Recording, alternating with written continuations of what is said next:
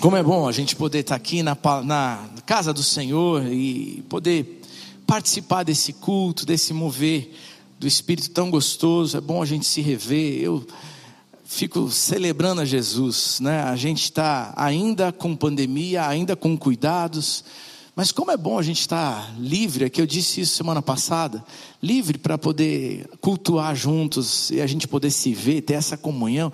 Isso é uma bênção, gente. Isso é uma delícia, isso é precioso demais, né? Presente de Deus para nós. Como é bom você estar tá aqui, viu? Você faz da minha noite uma noite mais feliz. É bom a gente estar tá junto aqui. E eu espero que essa comunhão também seja no teu coração um presente de Deus aí, uma maneira de Deus ministrar na sua vida. Bom, queridos, nossos pastores estão viajando, pastor Pascoal, pastor Michel estão fora e a gente tem o privilégio aí, a responsabilidade de compartilhar a palavra de Deus com vocês. Semana passada eu estive aqui e pela manhã a gente falou sobre alegria. E falamos sobre ir da tristeza à alegria quando a gente compreende a mensagem da cruz de Jesus. E nós vamos da tristeza à alegria. Tanto quanto a nossa vida, ela é feita de momentos tristes ou momentos alegres, quando a gente olha para a cruz, a gente tem a tristeza no nosso coração por ver o sacrifício de Jesus, mas a alegria de compreender tudo aquilo que nos foi dado de presente com esse sacrifício de amor. E então eu fiquei pensando sobre alegria durante essa semana, quando tive de a notícia que a gente estaria junto mais uma vez aqui para ministrar, eu fui mais uma vez estudar sobre alegria. Estava lá investigando alegria. Como é bom, né? A gente falar sobre alegria. E aí, Deus me presenteou com outro texto da palavra de Deus que eu queria compartilhar com você, que é muito desafiador para nós. E ele vai dizer para a gente que, sim, a gente pode ter alegria em todo e qualquer momento da vida, em toda e qualquer circunstância, se nós escolhemos viver para Cristo. E o apóstolo Paulo fala disso em Filipenses capítulo 1, versículo 12 em diante, do 12 até o 26. Eu vou ler com você o 21, que é o grande desafio para a gente, e depois nós vamos ler é, no, decorrer de, no decorrer da mensagem os outros versículos. Esse você sabe de cor, mas a gente vai ler junto, porque é um desafio para mim e para você. Tá bom? Vamos tentar fazer isso? Olha lá, o que, que diz lá então o versículo 21 de Filipenses, capítulo 1. Pois para mim viver é Cristo e morrer é lucro. Você pode falar comigo mais uma vez? Vamos lá? Pois para mim viver é Cristo e morrer é lucro. Uau! Eu fiquei olhando para esse texto e fiquei me perguntando: Deus, como é que alguém pode falar isso? Como é que o apóstolo Paulo tem a coragem de falar isso? E como é que eu e você conseguimos entender o que Deus tem para nós através de uma frase, de uma palavra tão marcante, tão desafiadora? Dizer, Senhor, olha, nos momentos bons ou nos difíceis, eu quero viver para o Senhor, quero viver contigo, não do meu jeito, do teu jeito. E o que o Senhor está fazendo? Como é que eu posso me alegrar quando as coisas são difíceis e pesadas? E a resposta que eu encontrei de Paulo está nesse versículo.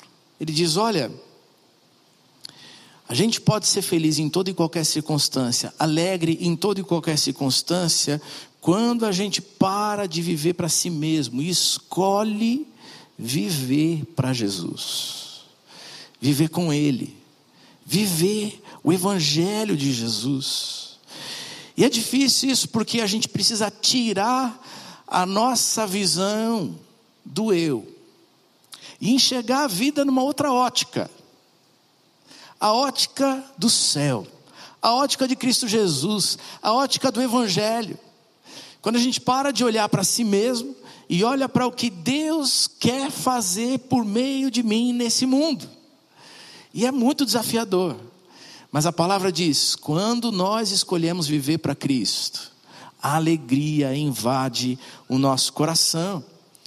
A vida do crente não deve ser mais uma vida em si mesmada, uma vida que olha para o eu. E é difícil isso, porque nós vivemos num contexto social que está todo mundo olhando para si. E a gente vai ver e medir o nosso sucesso em comparação às pessoas. Então, se a gente tem um carro, se o vizinho tem um carro bom, eu quero ter um carro bom. Se o pessoal trocou de celular, opa, está na hora de eu trocar o meu também. E a gente vai medindo a alegria e realização a partir daquilo que o mundo está dizendo para a gente que é sim o jeito bom de se viver. E se você tem, que bom, pode ser feliz, mas se você não tem, que pena. Está passando longe da alegria. Essa é a ótica do mundo. Mas Paulo fala de uma outra ótica. Olha o que ele diz em Atos capítulo 20, versículo 24. Todavia, não me importo, nem considero a minha vida de valor algum para mim mesmo. Se tão somente puder terminar a corrida e completar o ministério que o Senhor Jesus me confiou, de testemunhar do Evangelho da graça de Deus. Quando nós vemos a vida com as lentes do eu, só conseguimos nos alegrar quando tudo está bem. Mas quando nós vemos a vida com as lentes de Cristo, como Ele vê, podemos nos alegrar, mesmo em meio a circunstâncias difíceis, mesmo quando está faltando grana. Mesmo quando você está doente, mesmo quando tem de passar por uma cirurgia, mesmo quando a tua vontade, qualquer que seja ela, não está sendo feita, é possível se alegrar quando nós participamos daquilo que Deus está fazendo, daquilo que Jesus quer fazer, e quando nós olhamos a vida com as lentes de Cristo.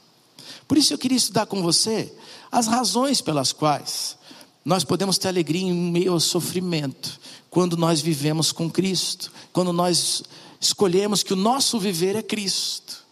E a primeira delas, a primeira delas, é que o passado da nossa vida serve de testemunho do Evangelho. Olha que interessante, fazer parte do que Jesus está fazendo na história da humanidade. Esse é um privilégio de quem crê nele. Um privilégio meu e seu.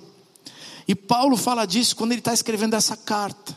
É uma carta para a igreja de Filipos, crentes, irmãos, amigos, filhos na fé. Gente que ele tem alegria de compartilhar tudo, e é uma carta alegre, mas é uma carta que é escrita quando ele está na prisão. E parece ser um negócio antagônico. Ele está na prisão, mas ao mesmo tempo está feliz e está alegre, falando de alegria. E olha o que ele diz aqui nos versículos 12 e 13: Meus irmãos, eu quero que vocês saibam que as coisas que me aconteceram ajudaram de fato o progresso do Evangelho. Pois foi assim que toda a guarda do palácio do governador e todas as outras pessoas daqui ficaram sabendo que eu estou na cadeia porque sou servo de Cristo. Paulo está relembrando o seu passado recente. Se a gente for olhar todo o passado, a gente vai ver que Paulo, lá na sua juventude, eh, tinha sido perseguidor daqueles que amavam a Cristo Jesus e o Evangelho de Cristo Jesus. Ele era um judeu radical, né, que lutava pelo judaísmo e via o, a fé em Cristo Jesus como uma seita, algo perigoso, e ele lutava contra. Até que o Senhor se manifestou para ele numa estrada em Damasco e disse: Paulo, por que você está me perseguindo? E ali Paulo teve um encontro com Jesus que mudou e transformou a vida dele. E ele vai passar de perseguidor a perseguido por amor a Cristo. Mas olha o que acontece nesse passado recente agora, que ele está resgatando. Eu vou citar algumas coisas, porque a Bíblia é longa para citar esses fatos aqui. Está em Atos capítulo 21 até Atos capítulo 28. Tá bom? Então vamos citar algumas delas. Paulo desejava pregar o evangelho em Roma. E ele vai se despedindo das igrejas, porque ele diz: Deus tem um projeto para mim. Eu quero pregar o evangelho em Roma. E é curioso, porque ele diz assim: Deus tem revelado que eu vou ser preso, mas eu quero pregar o evangelho em Roma. Isso está em Atos capítulo 20. Capítulo 21, em seguida, vai dizer que ele é preso injustamente quando está no templo em Jerusalém. E ali ele fica aprisionado. E ele passa a, a, a ser o centro de uma trama entre líderes religiosos judeus e oficiais romanos. Por isso ele fica preso em Cesareia Marítima durante dois anos. E passa de um julgamento a outro e ninguém resolve o problema. Até que então ele apela para César, porque ele era um cidadão romano, ele poderia ser julgado em Roma pelo próprio César. E então ele vai começar uma viagem, uma jornada até Roma. Enquanto ele está naquele barco, começa uma tempestade grande. E aí ele conversa com o pessoal é, do barco, diz: Olha, era melhor a gente ficar em terra, a gente não é, partir desse porto, porque Deus está me avisando, tem uma tempestade grande. O pessoal não quis dar ouvidos ao apóstolo Paulo, prisioneiro, né? Então, saem em viagem e ali uma grande tempestade acontece, aquele navio vem a naufragar. Mas Deus poupa a vida de Paulo e de todas as pessoas que estavam naquele barco. E então, agora eles se encontram numa ilha chamada Ilha de Malta, porque eram náufragos e conseguiram chegar na ilha. Mas quando eles chegam na ilha, os habitantes da ilha começam a receber aquele, aquelas pessoas, a ajudar a cuidar deles, e de repente uma cobra pica Paulo. E aí todo mundo está esperando que Paulo morra por causa do veneno da cobra. E o pessoal da ilha está dizendo: esse cara é muito azarado. Porque ele escapa de um naufrágio e agora é picado por uma cobra. E o tempo passa e Paulo não morre. E então o pessoal da ilha começa a olhar e dizer assim: esse deve ter, se fosse a linguagem de hoje, alguma coisa mais de perto com o cara lá de cima. Porque não é possível. Ele foi picado, deveria morrer, mas agora não morre. Esse homem tem alguma coisa diferente a respeito de Deus. E ali Deus começa a operar, muita gente começa a se converter. E depois ele segue viagem e chega até Roma mas chega prisioneiro. Chega sem a liberdade de ir e vir e pregar o evangelho como ele imaginou que poderia ser. Mas Paulo, quando olha para a prisão, para os momentos da prisão, para entender que o momento não era exatamente aquilo que ele imaginou ser em Roma, podendo pregar o Evangelho, ele diz: Meus irmãos, eu queria dizer para vocês que tudo aquilo que me aconteceu, está fazendo com que o Evangelho avance, o progresso do Evangelho. E ele está dizendo para nós o seguinte: sabe, nós podemos nos alegrar quando a vida não está focada no eu, mas está focada naquilo que Deus está fazendo.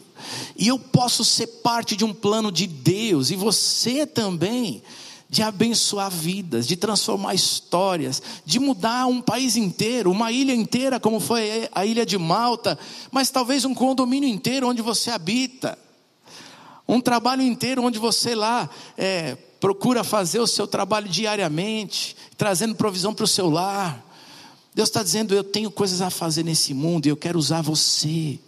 E você pode se alegrar em toda e qualquer circunstância quando você entende que fazer parte do plano de Deus nesse mundo é muito maior e melhor do que viver para si mesmo e viver para os seus próprios planos.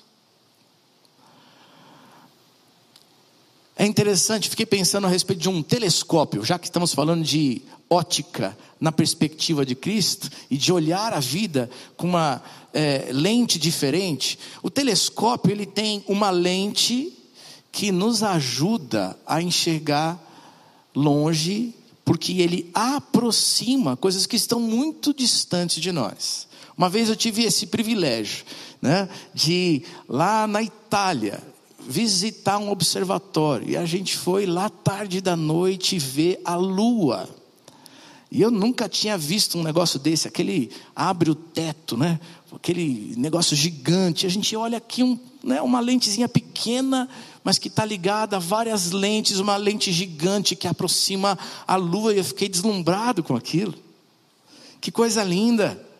Sabe, a vida do crente deveria ser como esse telescópio uma lente que ajuda pessoas a enxergar o Deus que para elas parece tão distante.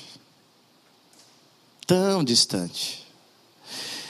E a história que Jesus está escrevendo na minha vida e na sua, na verdade servem para esse propósito. Talvez não seja necessariamente aquilo que você esperava, mas Deus age e age para o bem. E na história ele está construindo algo lindo. E ele está usando a tua vida nesse processo. E ele está dizendo, Paulo dizendo para nós, e Deus falando: se alegra, se alegra porque você faz parte de um projeto maior do que você. Você está passando por lutas, por dificuldades. O próprio apóstolo Paulo fala em Romanos capítulo 8, versículo 28. Nós sabemos que todas as coisas contribuem juntamente para o bem daqueles que amam a Deus, daqueles que são chamados segundo o seu propósito. Você crê em Jesus? Então, escolhe viver não mais para si mesmo, mas viver para o Senhor. E a alegria do Senhor vai inundar a tua mente, o teu coração, independente da circunstância que você está vivendo. E o apóstolo Paulo, ele não viveu só coisas ruins, só coisas difíceis. Porque no meio de prisões, de cadeias, de naufrágios, ele viu o poder de Deus cercando a ele, preservando a vida, fazendo milagre, transformando outras vidas, convertendo vidas, transformando histórias. Deus quer fazer o mesmo por meio de você hoje. Segunda razão pela qual nós podemos nos alegrar quando vivemos para Cristo, é que o nosso presente serve como oportunidade de Cristo ser anunciado. E olha o que Paulo fala então a respeito disso agora, nos versículos 14 em diante. Ele diz assim: E a maioria dos irmãos, vendo que eu estou na cadeia, tem mais confiança no Senhor. Assim, eles têm cada vez mais coragem para anunciar a mensagem de Deus. E é verdade que alguns deles anunciam Cristo até porque são ciumentos e briguentos, mas outros anunciam com boas intenções. Estes fazem isso por amor, pois sabem que Deus me deu o trabalho de defender o Evangelho. Outros não anunciam Cristo com sinceridade, mas por interesse pessoal. Eles pensam que assim aumentarão os meus sofrimentos enquanto eu estou na cadeia. Mas isso não tem importância. O que importa mesmo é que Cristo está sendo anunciado, seja por maus ou por bons motivos. E por isso eu estou alegre e vou continuar assim. Uau! Que coisa linda!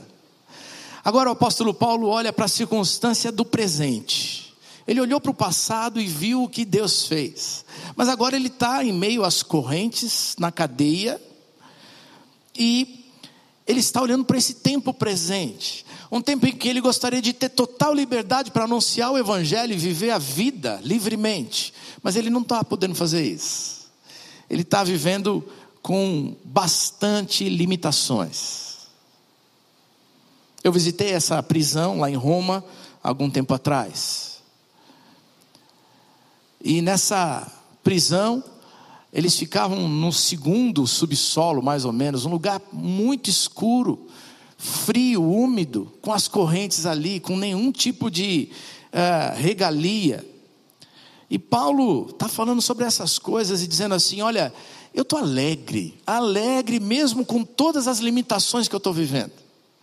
E eu estou alegre porque eu sei que enquanto eu estou aqui limitado, o Evangelho não tem limite. O Evangelho avança. E o propósito bom de Jesus nessa terra está avançando de um jeito ilimitado. O poder de Deus não tem limite. Ele está dizendo: Eu me alegro, eu me alegro nas minhas limitações, porque Jesus é ilimitado. Eu fico pensando que coisa linda. E aí eu fico me lembrando de outras pessoas que escolheram viver assim. Porque talvez você diga assim: poxa, mas isso parece tão utópico, tão longe de mim. E aí eu fico pensando em pessoas que escolheram viver assim. Por exemplo, a gente tem visto aqui a nossa irmã Johnny, que tem estado aqui junto com todo aquele grupo americano que vem aqui junto com o pastor Adoniran e todo o nosso ministério distribuir cadeiras de rodas para pessoas no mundo inteiro. Gente como a gente, que sofreu um acidente, que hoje não pode andar, que desde pequenininha não tem esse privilégio como eu e você, mas que disse: Eu vou viver dentro das minhas limitações para a glória de Deus. E Deus deu um sonho. Johnny, você vai distribuir cadeira no mundo inteiro. E ela fica distribuindo cadeira de rodas, pelo mundo todo. E nós temos sido muito beneficiados aqui, temos podido ser parceiros dessa obra. Alguns dos nossos receberam cadeiras, outros estão é, junto com esse grupo todo americano, se tornando mecânico de cadeira, para a gente ir pelo Brasil inteiro, pelo mundo afora, levando o Evangelho de Jesus de um jeito lindo. E as pessoas vão dizer, mas o que, que a Johnny pode fazer? A Johnny tem transformado histórias, tem transformado vidas, tem mudado a história de algumas famílias, tem trazido sorrisos para pessoas que têm tantas limitações, e no meio disso, o Evangelho de Jesus tem avançado de uma maneira que pessoas não estão recebendo só cadeira de rodas, elas estão recebendo a salvação e a transformação que só Jesus pode dar. Mas Ele usa gente limitada como eu e você, no meio dos nossos problemas. Eu me lembrei de uma outra história. A gente que gosta de música, Talita, fiquei me lembrando da Fanny Crosby, assim que eu chamo. Não sei se é exatamente esse o nome, né? Uma moça que lá no século XIX, passagem já século XX, é, ficou cega com um mês e meio de vida por um erro médico, bebezinha. Mas essa senhora, já senhora, porque parece que o primeiro hino que ela compôs já foi com mais de 40 anos de vida. Ela descobriu durante a sua vida que ela podia viver para Cristo. E aquilo inundou o coração dela de um jeito, uma alegria tão grande, que ela se tornou uma das maiores compositoras da história. E as narrativas vão dizer que ela fazia isso com muita facilidade compunha hinos em minutos. E ela compôs mais de oito mil hinos, falando do amor de Jesus, pregando o Evangelho, sem poder ver. Mas ela fez isso e mudou a história de milhares, milhões de pessoas ao longo da história. Alguns dos hinos que ela compôs, talvez você lembre. A Deus demos glória. Lembra dele? A Deus demos glória. Lembra? Outro, junto a ti, junto a ti, junto a ti, junto a ti, junto a ti. Quero andar contigo sempre na jornada minha aqui. Você quer ver outro? Que segurança sou de Jesus e já desfruto as bênçãos na luz. Não é isso? Tem mais, ó. Deixa eu ver o último aqui. Quero estar ao pé da cruz, de onde rica fonte corre franca salutar. Que lindo, não é? Do Calvário Monte. Sabe, gente? Gente como eu e você. Não, não é uma, uma, não é uma utopia, não está longe da gente, é possível.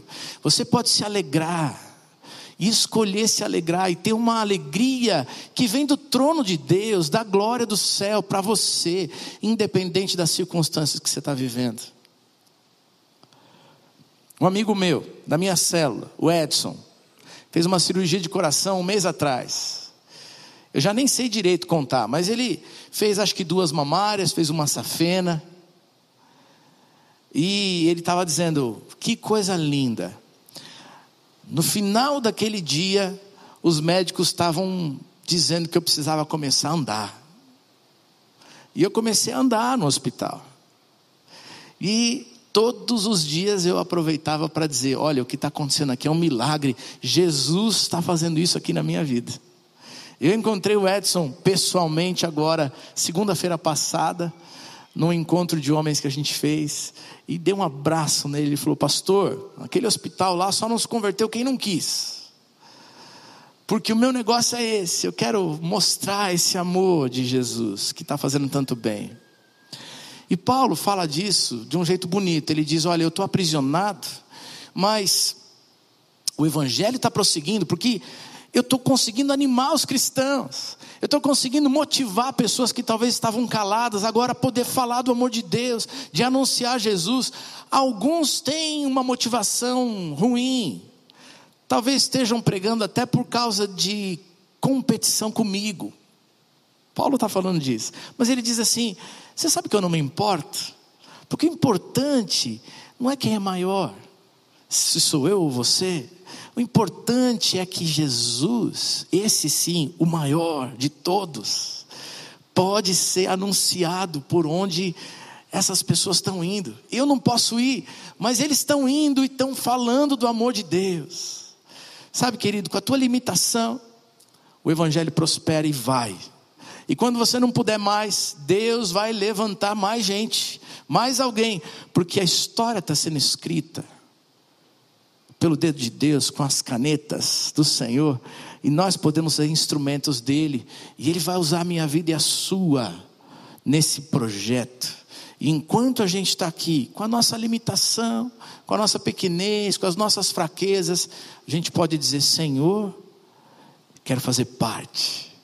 E Paulo diz: a alegria do Senhor inunda o teu coração quando você se coloca como parte nesse projeto maior de Deus. Eu acho lindo. E é assim, né? Eu não consigo mais me comunicar com geração é, mais nova. Eu já fui pastor de adolescentes e jovens. No início do meu ministério, já tem vinte e poucos anos. Mas hoje eu já não consigo mais me comunicar tão bem assim com eles. Eu converso lá em casa com uma, uma adolescente e uma jovem, às vezes elas dizem, pai, não, pai, menos. Mas é tão legal quando elas estão aqui, junto com seus amigos, cantando, louvando, do jeitinho deles, delas, e vivendo para a glória de Deus com intensidade de coração, com uma entrega total da vida, e Deus está usando a vida deles, do jeito deles, para anunciar Jesus.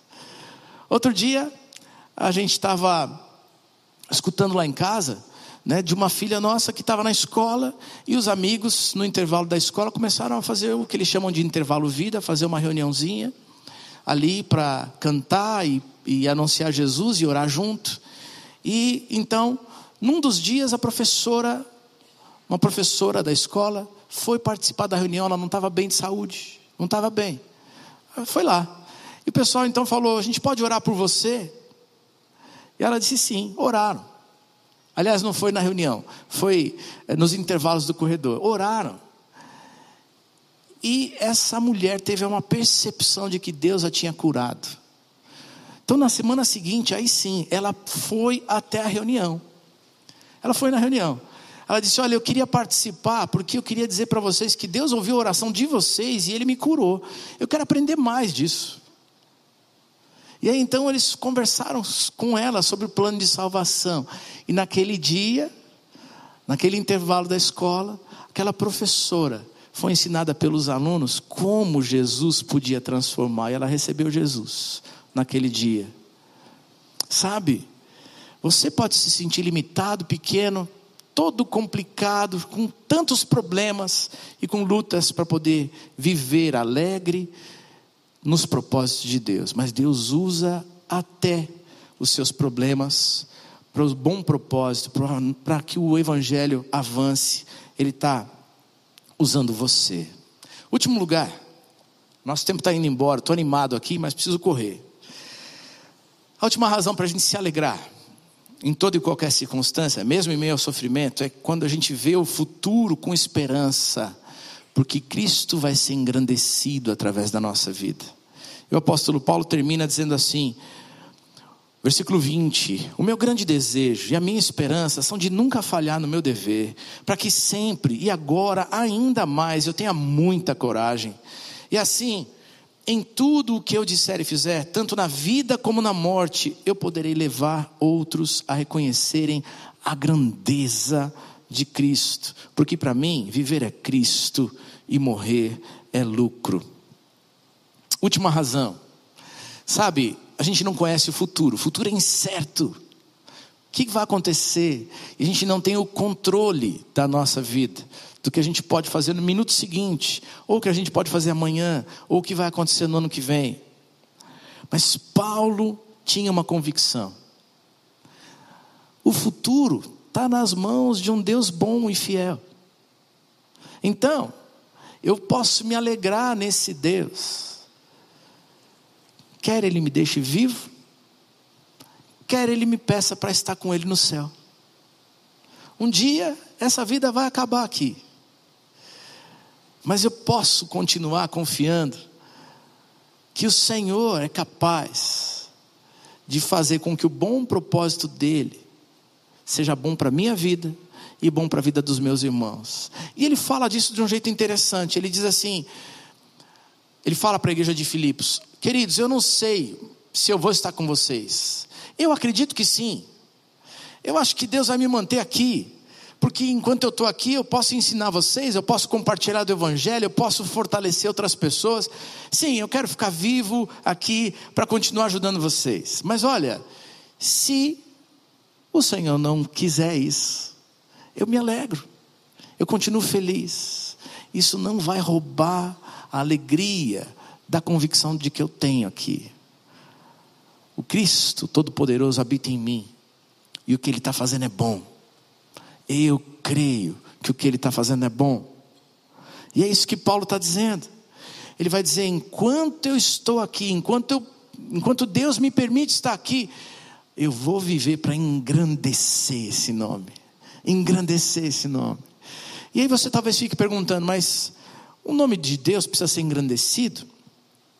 Ele não precisa. O nome dele é grande, sim.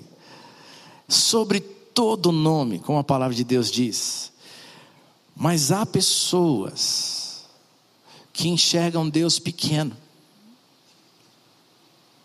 E nós precisamos ser lentes do Senhor para que essas pessoas enxerguem o tamanho grandioso desse Deus, que é o nosso Pai querido. Se o telescópio aproxima aquilo que está longe, a lente do microscópio faz maior aquilo que está pequeno, não é assim? E aí a gente consegue enxergar um mundo que a gente sequer imagina existir.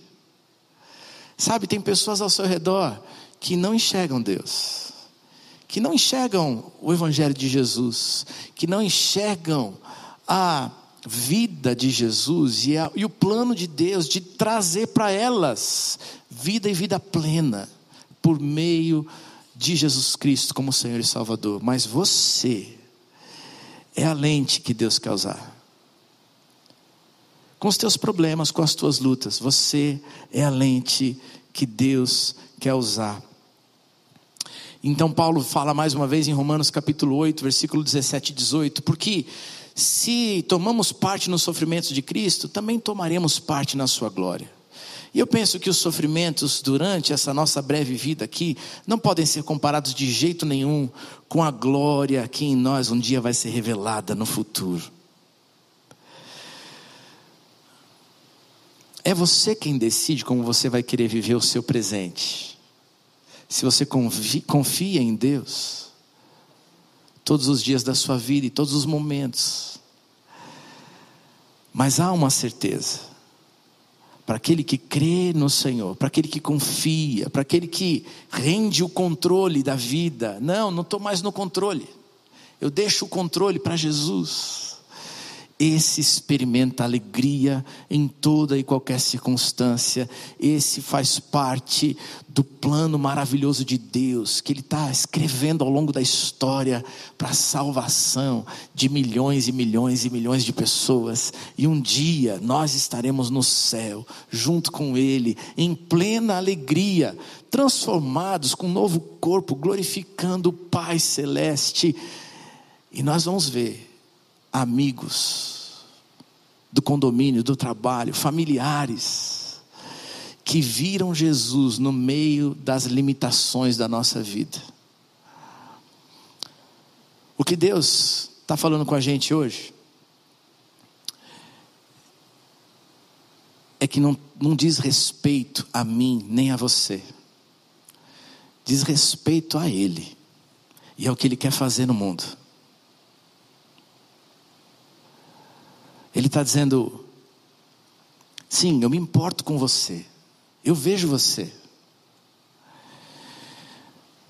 mas por meio de você, eu estou construindo uma história maior, mais ampla, que hoje você talvez não consiga enxergar plenamente. Mas eu quero usar até as suas dores, até as suas limitações, até a sua falta de grana, até o luto que está no teu coração, para glorificar o meu nome e para transformar outras histórias, para que Jesus avance, para que o Evangelho avance e para que o céu se encha dos salvos em Cristo Jesus. Sabe o que é difícil? O difícil é entender, ao final desse estudo, que que a gente precisa render a nossa vida totalmente a ele. E dizer, Senhor, eu não sei se os próximos minutos, dias, anos serão alegres, serão de abastança. Mas eu confio em Ti e eu quero me alegrar no Senhor com aquilo que o Senhor me permite ser e fazer. E Deus usa o que eu sou e o que eu tenho para a tua glória. Para que esse mundo saiba que Jesus é real, que Ele está vivo e que Ele faz toda a diferença na minha vida e pode fazer em outras vidas também. Hoje a nossa oração é diferente. A nossa oração não é para Deus cessar o tempo do sofrimento. A nossa oração hoje é dizer: Senhor, mesmo no meio do sofrimento e das limitações, eu quero me entregar, quero entregar o controle da minha vida,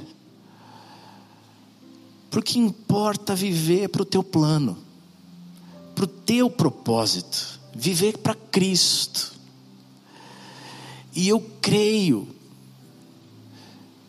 que enquanto eu estiver rendendo a minha vida para Ti, o Senhor vai me abençoar, mesmo no meio das minhas limitações. Esse é o desafio de hoje. E eu creio que o Espírito Santo te trouxe aqui para ouvir tudo isso, porque Ele quer usar você no plano dele. Por isso eu queria orar com pessoas hoje que estão dizendo: sim, Jesus, eu entendi a tua mensagem, eu quero ser alguém que vive para o teu plano, para a tua glória, para que o Evangelho avance, para que Cristo nasça em outros corações. Você é essa pessoa? Se você é, eu queria te convidar a ficar de pé no seu lugar, porque com essa atitude a gente está dizendo: Senhor, eu estou rendendo a minha vida a Ti, estou entregando a minha história para o Senhor. Eu não sei se vai ser boa para mim, se vai ser ruim para mim, se os dias vão melhorar ou se vão piorar, mas eu sei que o Senhor vai fazer algo bom. Eu creio, eu confio no Senhor. Essa é a nossa oração hoje. Se o Espírito Santo está falando com você, fica de pé no seu lugar, porque Ele quer usar a tua vida para a glória dele. E enquanto Ele estiver operando por meio de você, Ele vai abençoar você. Amém? Vamos orar? Deus querido, obrigado pela tua palavra que nos desafia, Senhor, a viver para além de nós mesmos. A gente gostaria de ter dias bons, a gente gostaria de viver o melhor nessa terra, e a gente luta e corre muito por essas coisas. Mas Deus, tua palavra veio nos confrontar hoje para dizer: confia em mim, entrega o teu caminho ao Senhor, confia nele, o mais ele fará. E Deus, nós estamos em pé na tua presença para dizer: nós escolhemos confiar a nossa vida em Ti, Jesus. E confiados em Ti, nós sabemos que passado, presente e futuro estão sendo usados e serão usados para que Jesus nasça em outros corações. Usa a nossa vida com poder, do teu jeito, para a tua glória. E Senhor, enquanto estamos sendo instrumentos do Senhor nesse mundo, eu quero pedir, abençoa os meus irmãos e as minhas irmãs. Estamos rendendo a nossa vida. Nós não estamos pedindo aqui para o Senhor fazer tudo de bom que nós desejamos, não. Mas eu quero pedir, Senhor, abençoa cada um. Abençoa com toda a sorte de bênçãos, para que enquanto estamos sendo abençoados, enquanto estiverem sendo abençoados, possam ser instrumento da bênção espalhando a tua bênção e o evangelho de Jesus nessa terra. Usa a nossa vida para a tua glória, nos abençoa. Nós oramos, Pai, em nome de Jesus. Amém, amém, amém.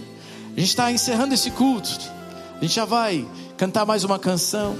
Mas se você fez essa oração pela primeira vez, dizendo: Olha, eu estou entregando o controle da minha vida ao Senhor, você pode preencher esse link que tem aí nas nossos telões, na sua tela, porque nós como igreja queremos ajudar você a caminhar com Cristo Jesus, tá bom? Participa com a gente desse louvor enquanto estamos terminando o nosso culto aqui nessa noite. Todos em pé. Agora é a sua resposta.